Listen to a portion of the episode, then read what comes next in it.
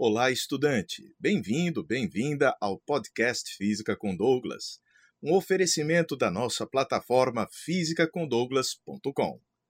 O tema de hoje será energia, calor e temperatura.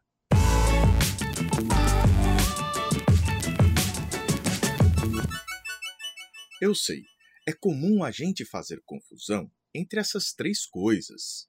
O nosso vocabulário cotidiano está recheado de falhas em relação a conceitos da ciência. E eu vou confessar a você: os próprios cientistas e autores de livros didáticos costumam fazer também esta confusão. Inicialmente, vamos tratar da ideia de energia. Energia é uma propriedade extensiva das coisas. Quando eu falo extensiva, quero dizer que a gente pode somar a quantidade de energia dos objetos em um recipiente, por exemplo, a fim de saber a energia total ali. A propriedade energia é uma grandeza escalar abstrata relacionada ao estado de movimento dos objetos e também à disposição no espaço, quando há interações entre esses objetos. A energia relacionada ao movimento é chamada energia cinética e a energia relacionada à posição no espaço é chamada energia potencial. Quando vamos estudar a termologia, precisamos entender que a matéria apresenta um contexto microscópico no qual há partículas, átomos e moléculas em movimento e interagindo eletromagneticamente entre si.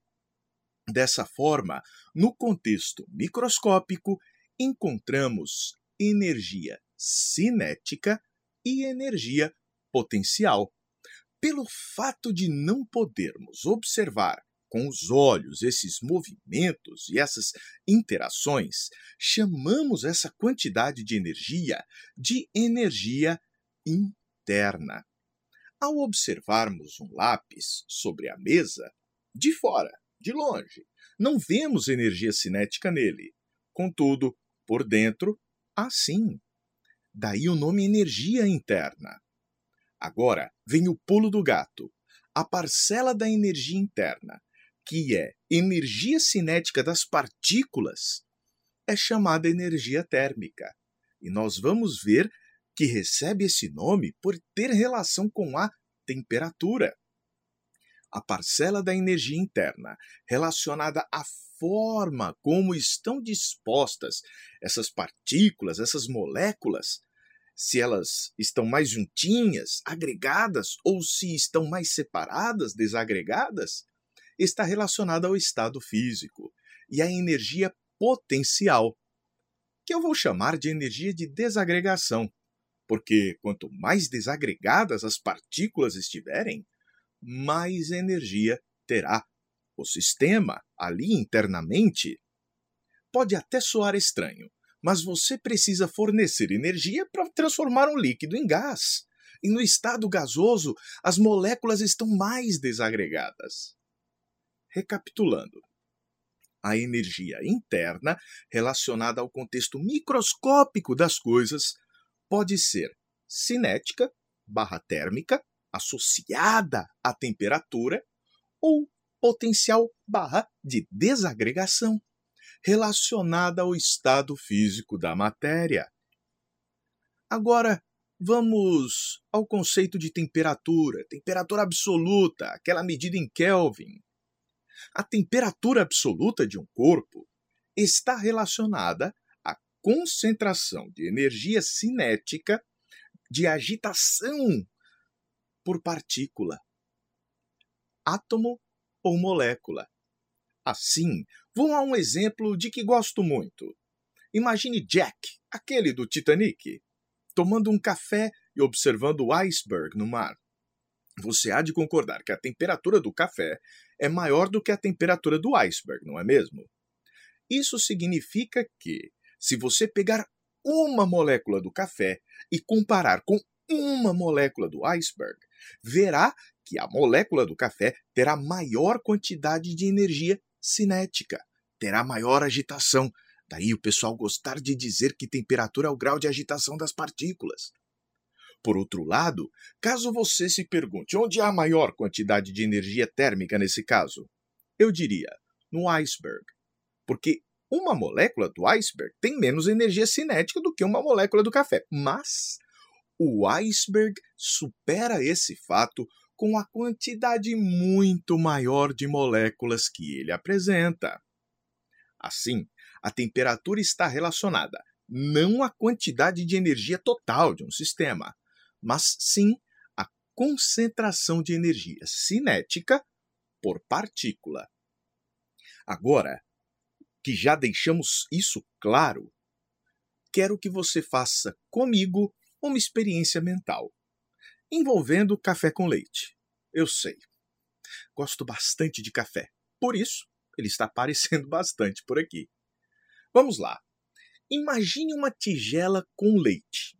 Agora, você vai pingar delicadamente um pouco de café no centro da tigela com leite. Ali naquele centro haverá inicialmente uma maior concentração do café. Concorda comigo? Com o passar do tempo, o café vai se espalhando para as bordas, onde a concentração de café era menor.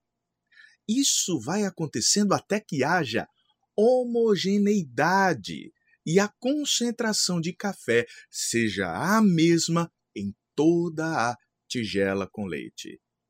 Parece brincadeira, mas isso tem tudo a ver com o conceito de calor. Quando colocamos um objeto a maior temperatura em contato térmico com outro objeto a menor temperatura, a transferência de energia do objeto de maior temperatura, maior concentração de energia, para o objeto de menor temperatura, menor concentração, até que a temperatura ou a concentração de energia seja a mesma em todos os pontos e aí se atinge o famoso equilíbrio térmico.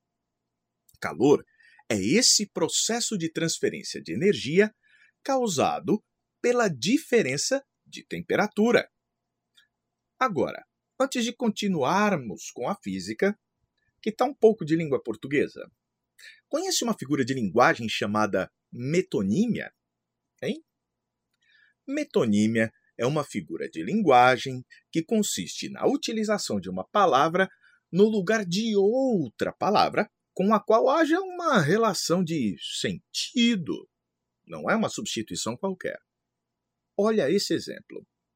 A lavoura precisa de mais braços. Seria a lavoura um monstro que perdeu os braços e está precisando de mais braços? Não. A palavra braços aqui substitui a expressão trabalhador braçal. Da mesma forma, é comum as pessoas tratarem calor como se fosse energia. Calor não é propriedade, como a energia é. Calor é um processo de transferência dessa propriedade energia. Contudo, é comum o uso de metonímias aí. Os próprios livros de física dizem: o corpo recebeu calor.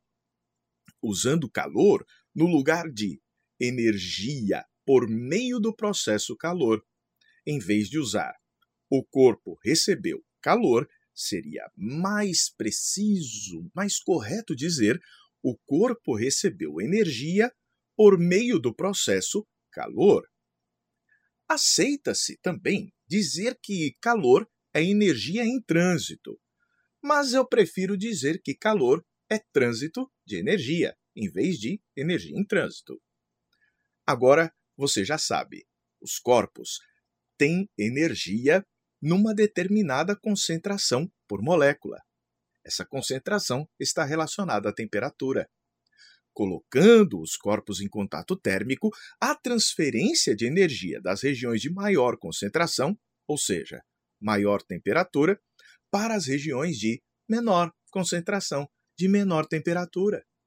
Esse processo de transferência de energia é chamado calor. E a nossa sensação térmica, de quente de frio, As reações químicas que ocorrem em nosso corpo fazem com que seja necessário que percamos energia para o meio, né? por meio de calor. O, numa taxa que mantém a nossa temperatura em torno de 36,5 graus Celsius.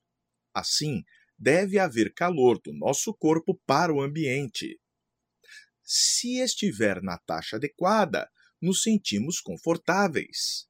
Se estiver abaixo do adequado, não sair a energia suficiente, nós vamos sentir aquele negócio quente. A gente diz que está sentindo calor, mas isso é linguagem coloquial. Quando ocorre né, esse acúmulo de energia térmica no nosso corpo. E a sensação de frio? Ela ocorre quando nós perdemos energia por meio de calor numa velocidade maior do que a adequada. Um dia eu faço um episódio só sobre isso. Por enquanto, ficamos por aqui. Espero ter trazido um pouco de conhecimento para acrescentar ao seu repertório cultural. Quer aprender física comigo? Conheça minha plataforma em fisicacondouglas.com. Um forte abraço e até a próxima. A gente se vê.